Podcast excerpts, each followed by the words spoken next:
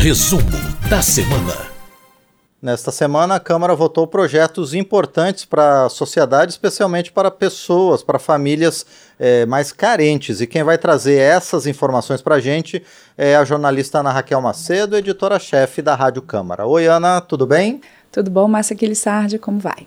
Tudo certinho. Bom, a Câmara aprovou essa proposta que cria uma tarifa social de água e esgoto, né, esgotamento sanitário, especialmente para famílias de baixa renda. Como é que vai funcionar essa medida, Ana?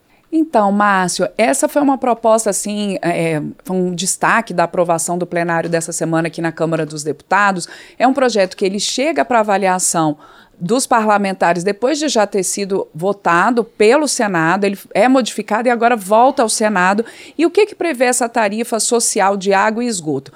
Alguns uh, internautas, telespectadores, ouvintes que estão acompanhando com a gente aqui o resumo da semana, devem estar pensando, poxa, mas na minha cidade já tem essa tarifa, né, de água e esgoto. E tem mesmo, alguns estados, algumas empresas de saneamento já adotam essa tarifa social. O que esse projeto faz é tornar isso uma lei. E uma lei no sentido de você não obriga que as empresas, a lei ela não vai obrigar que as empresas de saneamento adotem essa tarifa social, mas vai fazer vai ali incentivar, vai ter uma série de incentivos, inclusive incentivo do ponto de vista é, da reputação dessas empresas, se elas estão adotando ou não essa tarifa. E a ideia dessa proposta aprovada, então, é que famílias de baixa renda, e como é que vai ser identificada essa família? Ela vai, são aquelas famílias inscritas no cadastro único de programas do governo, programas sociais do governo federal, CAD único, ou famílias que tenham pessoas ali que recebam benefício de prestação continuada, o BPC, que é voltado a idosos, idosos e pessoas com deficiência carentes e que também tenham essas famílias uma renda de até um salário mínimo e meio por pessoa. Então, essa, com essa tarifa social, o desconto ele chega até cerca de 30 reais, mais ou menos, por uh, conta de água e dá em torno ali de, pela proposta aprovada, em torno de R$ reais que ficaria, até R$ reais que ficaria a conta de água e esgoto dessa família atendida pela tarifa social. E também o que coloca essa proposta é que essa tarifa, como é que ela seria incentivada então? O governo poderia criar ali uma conta, uma dotação orçamentária, o governo federal poderia criar ali uma dotação orçamentária para poder transferir, então, recursos para incentivar essas empresas ali, os estados, a adotarem a tarifa social de água e esgoto, recursos que viriam então de é, questões orçamentárias ou também de multas aplicadas pela Agência Nacional de Águas e, de Água e Saneamento, a ANA. E aquilo que não fosse coberto, então, por essas dotações orçamentárias federais, seria, então, é, colocado pelas empresas numa divisão entre os demais consumidores que não seriam, então, que não estariam enquadrados nessa tarifa social. Então, teria ali uma dotação para subsidiar essa tarifa social, mas também há a possibilidade de fazer essa divisão entre os demais consumidores. Inclusive, é o que hoje já acontece naqueles locais onde existe a tarifa social, essa divisão ali entre os demais consumidores.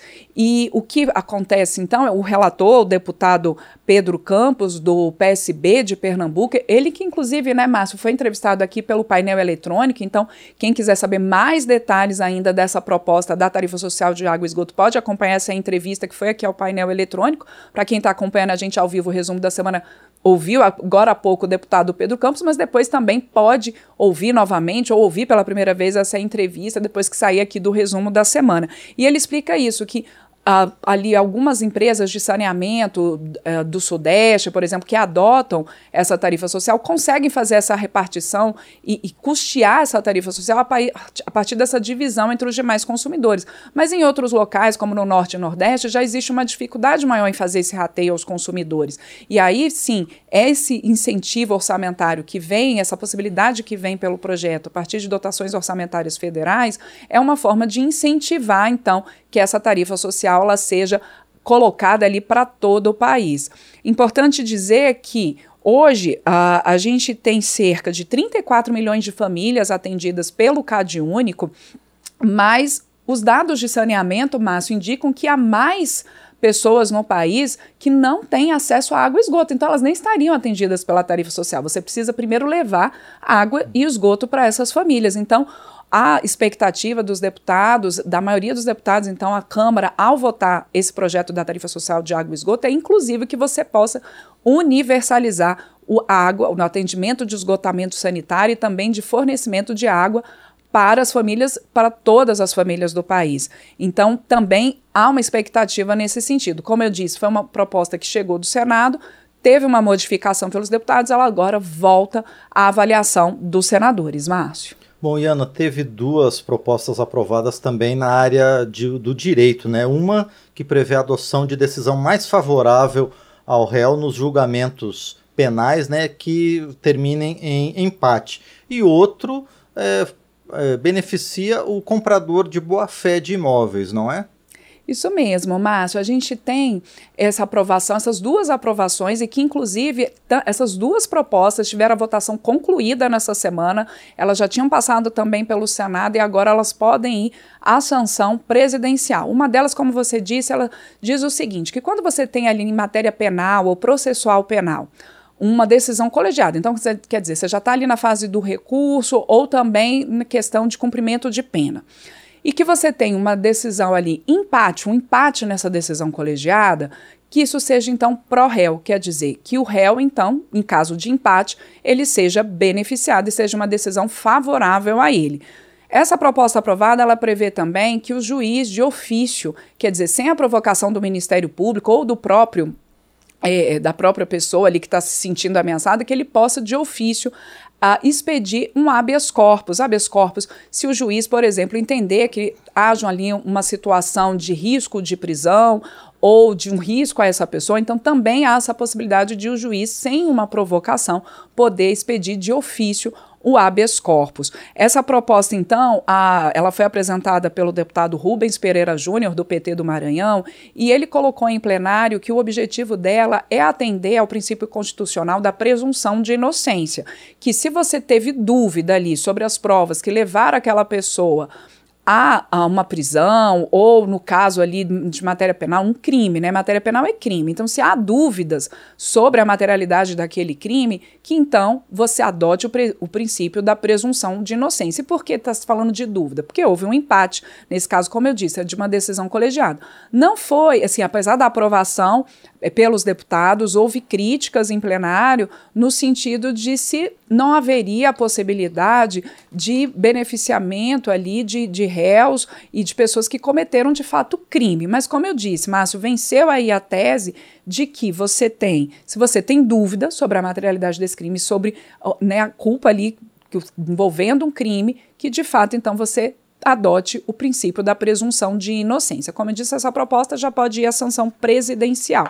O outro projeto é o que você falou, relacionado a imóveis.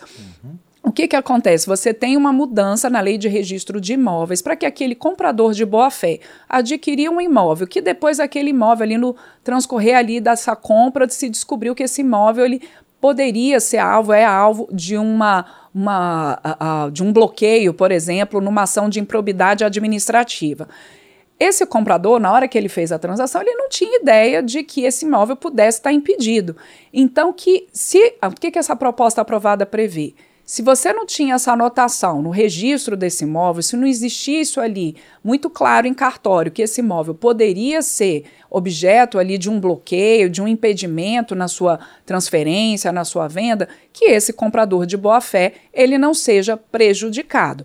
Então, a maioria dos deputados entendeu que sim, né, você dá aí um, mais segurança a esse comprador de imóveis de boa fé que eventualmente se coloque, né, se acaba caindo numa situação dessa em que o imóvel que ele está ali adquirindo possa ser alvo ali de um processo, por exemplo, de improbidade administrativa, quer dizer, esse imóvel era de, de um prefeito ou de um gestor público que acabou envolvido num processo de improbidade. Apesar da ampla maioria favorável a esse projeto, ele foi aprovado por 343 votos contra apenas 11 houve ali lideranças de governo colocando algumas, eh, algumas críticas no sentido de que talvez isso daí possa é, burocratizar ou até comprometer ações para você ressarcir os cofres públicos, por exemplo, em ações de improbidade administrativa. Mas, como eu disse, venceu da tese de que o comprador de boa-fé não pode ser prejudicado nesse sentido. Então, se há algum impedimento para esse imóvel, isso tem que estar tá registrado em cartório, tem que estar tá ali na anotação do imóvel. Por isso, como eu disse, foi uma proposta que mexe na lei dos registros de imóveis. Esse projeto, então, votação concluída dele, vai à sanção presidencial.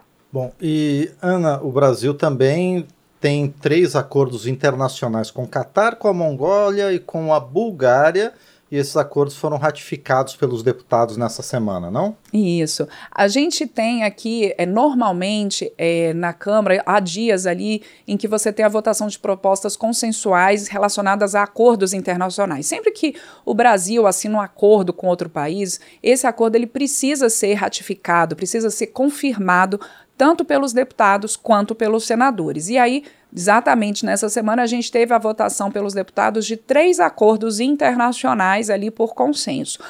Um deles entre o Brasil e a Mongólia na área educacional, de cooperação educacional entre os dois países, ali troca de questões pedagógicas, de técnicas, possibilidade de troca de material didático, eh, de boas práticas, enfim, dos estudantes entre um país e outro. A outra proposta, outro acordo internacional aprovado é, foi um acordo assinado entre o Brasil e a Bulgária em matéria de previdência social. E para que, que esses acordos acontecem? Justamente se você tiver ali um brasileiro trabalhando na Bulgária ou alguém da Bulgária trabalhando no Brasil, para que aquelas contribuições previdenciárias que sejam feitas nesses países, que elas possam valer num país e no outro para efeitos, então, de previdência social.